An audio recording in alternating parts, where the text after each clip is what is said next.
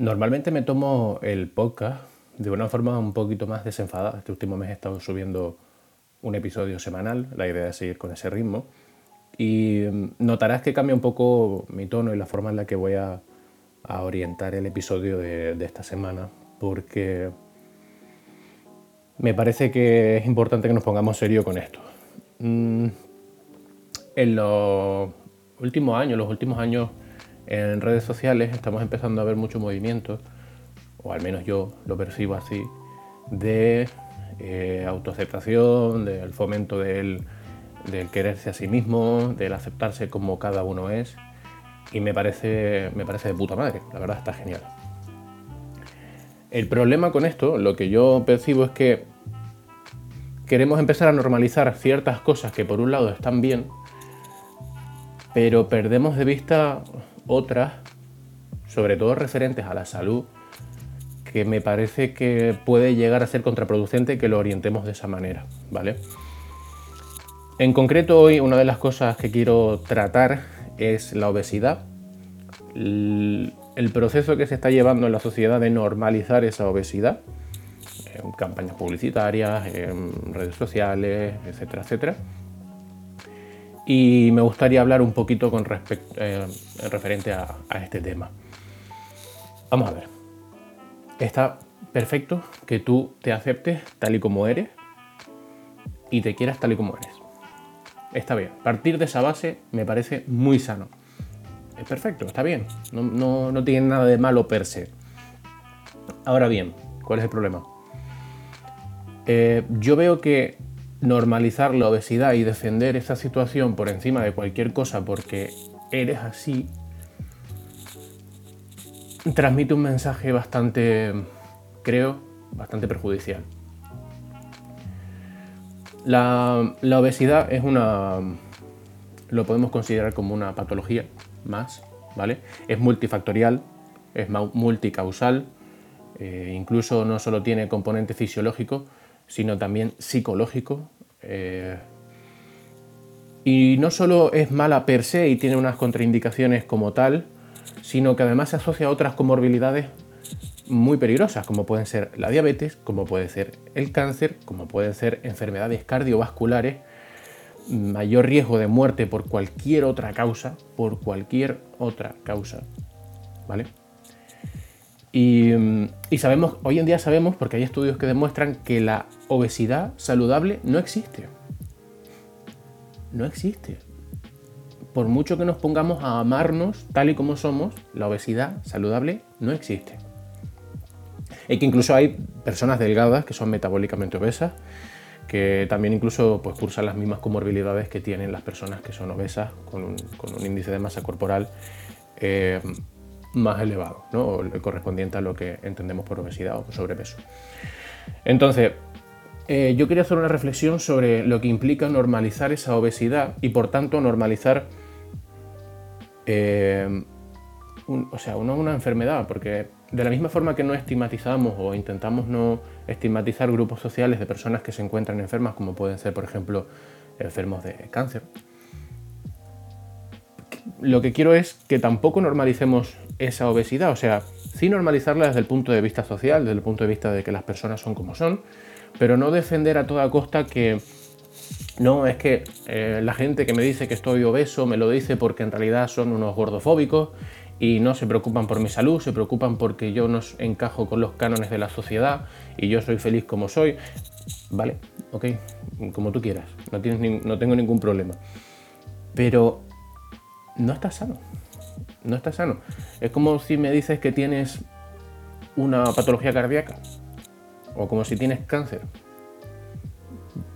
No es que yo amo mi cáncer, vale, sí, perfecto, pero no está sano. Y tienes que hacer algo para remediarlo. Para mí, eh, tanto la alimentación saludable como los hábitos de vida que intento promover y de los cuales hablo en este podcast, como el entrenamiento, son de los mayores gestos de amor propio que podemos hacer. Sin duda. De los mayores gestos de amor propio. No besarte eh, a ti mismo los brazos o, decir, mirarte al espejo y verte y decir qué bello soy. Soy maravilloso. Soy maravilloso. Me da igual lo que la, gente le diga. Que por un lado está muy bien. Pero no es una idea equivocada, ¿vale? Em, el hecho de, promover esos hábitos y promover a la gente, eh, transmitir el mensaje de que ser obeso está bien y no tiene nada de contraproducente y lo único que, que la gente le preocupa desde el exterior es que no, es que no encajas con los cánones de la sociedad y tienes que estar delgado y tienes que estar fuerte y tienes que verte sano. Que el reflejo, el cuerpo es un reflejo de una serie de hábitos que ya tienes previamente y en el caso de la obesidad eh, es que es, muy dañino, es un tema muy complejo y da para bastante debate, porque no quiero pisar el hecho de, de, que, la, de que la obesidad sea una, una patología con unos riesgos y unas em, patologías asociadas con comorbilidades, es decir, que se comparten o provocan eh, unas con respecto a las otras no quiero que eso se pise con el discurso que me parece muy loable de normalizar que las personas puedan no tener cuerpos que, se, encajen en el estándar eh, de una sociedad que, bueno, que también promueve unos estándares eh, un poco irreales. Y por ese lado estoy, estoy bastante de acuerdo. O sea, no tenemos por qué tener todos un cuerpo de, modelo, ni mucho menos. Pero normalizar esa, esa obesidad, fomentarla, y esgrimir como único argumento el amor propio, la autoaceptación y, el ataque por parte de la sociedad a la hora de atacar a las personas que, tienen obesidad, me parece muy triste. Yo como profesional de la salud, que me considero entrenador personal, eh, creo que no, que al menos desde, desde nuestra parte, de la parte de, los profesionales de la salud, de los entrenadores personales, de los nutricionistas, de, cualquier profesional de nuestro ámbito, no, yo no creo que en ningún momento haya un ataque como tal. A lo mejor a nivel social pues puede ser y tontos hay por todos lados, o sea tampoco nos podemos, podemos generalizar. Pero quiero, que, quiero dejar como reflexión en este episodio, que va a ser un poquito más corto, porque en realidad lo único que quería era hablar del tema, porque ya ha salido en conversación en el trabajo varias veces esta última semana. Es que vivimos en una cultura de optimismo y autoamor y autoaceptación basura basura, la autoaceptación de yo soy como soy y no me cambiaría por nada y no voy a hacer nada para cambiarlo y, estoy de puta madre así, es ponerte una venda en los ojos y querer negar la realidad. Yo lo veo así. Y repito, para mí, no hay, hay pocos gestos de mayor para demostrarse un amor propio que el alimentarse bien, que el descansar bien, que el entrenar y cuidar el cuerpo. Y el que diga lo contrario eh, te está queriendo engañar. Es un fomento de la debilidad. Eh, yo veo esa corriente de pensamiento y esta forma de defender la obesidad como un, fomento de la debilidad, del no querer, del rechazar la cultura del esfuerzo, de la autoexigencia, de buscar la mejor versión de ti mismo o de ti misma. Y me da igual que pienses que no pasa por lo físico, porque tu cuerpo es parte de ti aunque tus emociones, tus pensamientos, tu forma, tu autoestima, tu autoconfianza no pasen por lo físico, que por un lado está bien, porque, porque no, todo, no toda nuestra autoestima tiene que depender de eso. Me parece que el discurso de pensar que, que, la, que la obesidad es algo totalmente normal, que no tiene ningún, ningún daño, ningún perjuicio a nuestra salud y que las personas que te lo dicen eh, te lo dicen para dañarte, a lo mejor algunas sí, pero no, es nada más lejos de la, realidad. La obesidad está asociada a muchas otras comorbilidades, eh, a muchos otros problemas que se pueden derivar de la obesidad a nivel metabólico, a nivel físico, a nivel... ¿vale? Y si no quieres tratar los problemas eh, psicológicos o emocionales que se pueden dar con la obesidad, porque tú dices que te aceptas a ti mismo o a ti misma tal y como eres, pues quédate con lo otro. Quédate con lo otro. Porque es que es grave. Te puede petar el pecho algún día. Y tú te puedes amar a ti mismo o a ti misma todo lo que tú quieras. pero a lo mejor las rodillas las tienes destrozadas. O a lo mejor... Mm, es que no sé, tampoco quiero decir muchas barbaridades porque sé que es un tema delicado. Normalmente eh, tiendo a decir alguna broma con respecto a esto, pero bueno, es un tema delicado y tampoco quiero, quiero pasarme demasiado.